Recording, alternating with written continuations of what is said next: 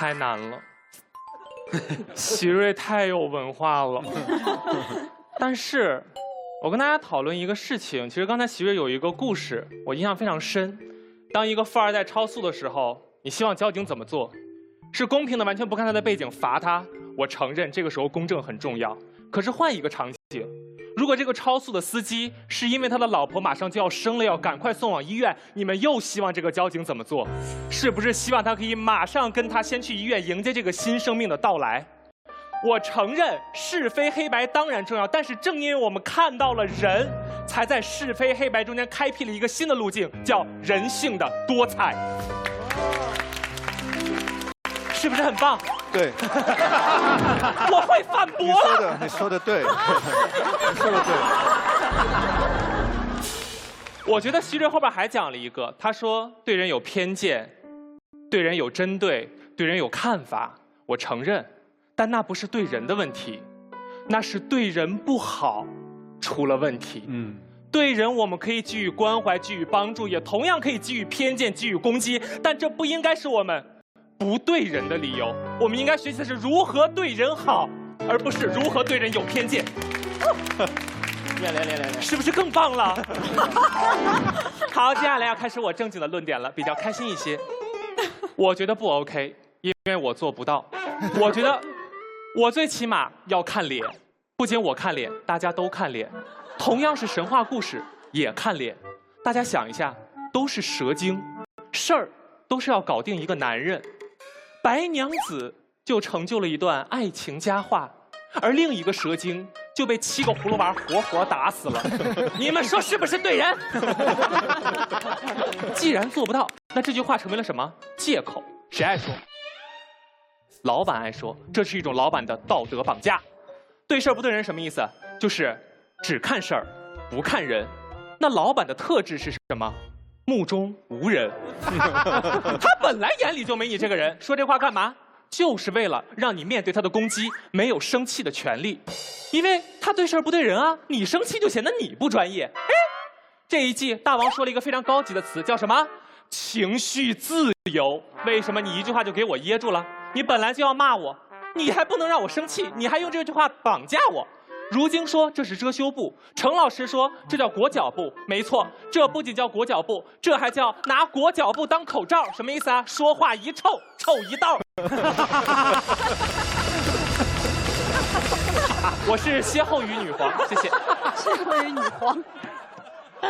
第二，就算真做到了，也不会过得有多好，对不对？有很多问题没有办法从根源解决。什么叫对事不对人？就是不用事儿来评价一个人的好坏，是吧？那我请问了，不用事儿来评价，用什么来评价呢？生肖吗？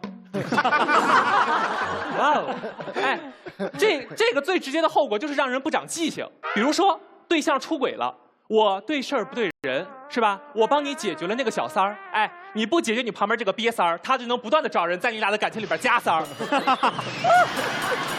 说什么？人家别人一生一世，你俩的感情三儿生三世，十里桃花。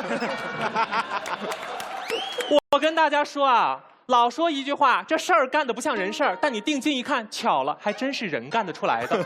你不解决这个人，这个人能不断的给你找事儿，这是我的第二个论点。好，如果你真的对事儿不对人，我觉得会很没有人情味儿。一个对事不对人的公司，只看效率不看情谊，多无聊。我最讨厌一句话，说工作不是让你来交朋友的。我请问了，我八个小时都在办公室待着，我不靠工作交朋友，我靠什么交朋友？晚上出去蹦迪吗？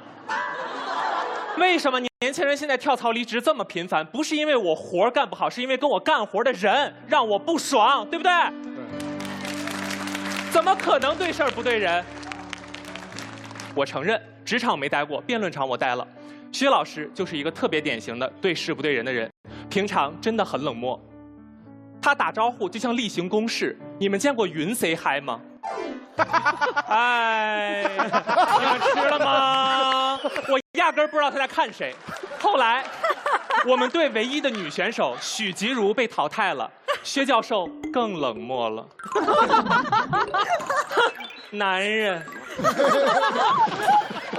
我们队一直输，大家都知道吧？每次输，薛教授都回顾这个事情，复盘的时候都跟我们说啊，是我们持方不利。你们听听，持方不利，我请问你了，这种理由和今天出门没看黄历有什么本质区别？啊？从来不针对人说问题，光是就事论事，搞得大家毫无反思之心。最后的结果你们看得到，对面人丁兴旺，我们。这还是现场的各位以及屏幕前的各位观众朋友们经过一个月的努力捞回来的。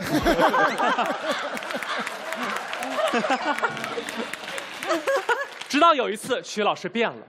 有一回我发言还蛮不错的，跟大家分享了一下我喷过火、训过兽。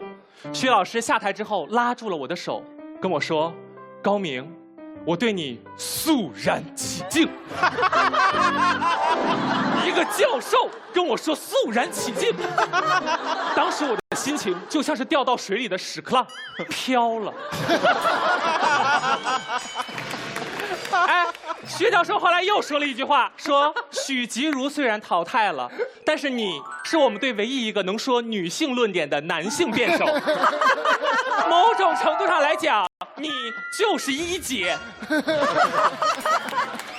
我这个人别的没有，就是爱当真。薛老师，你说我是一姐，我就做你的一姐。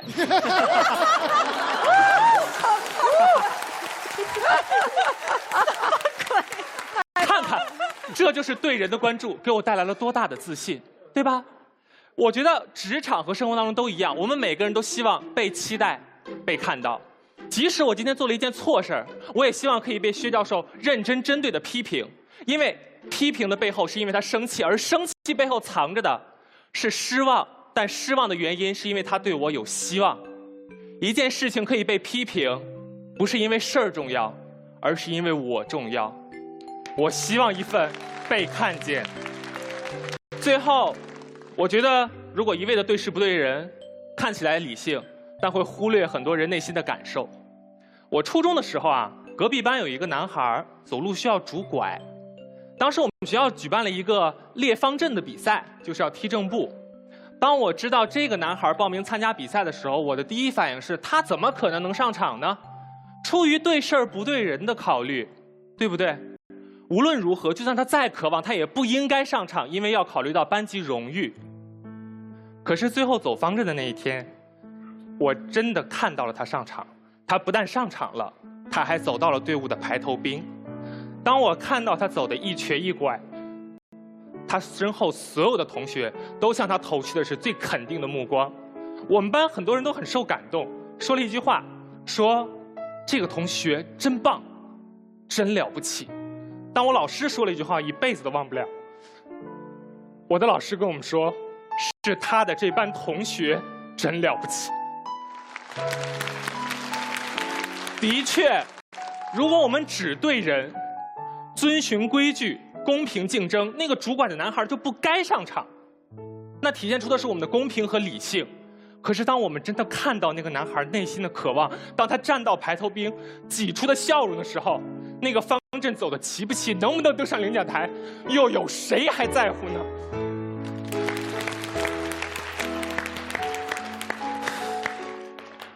我们每个人都有残缺，有些是看得见的，有些是看不见的。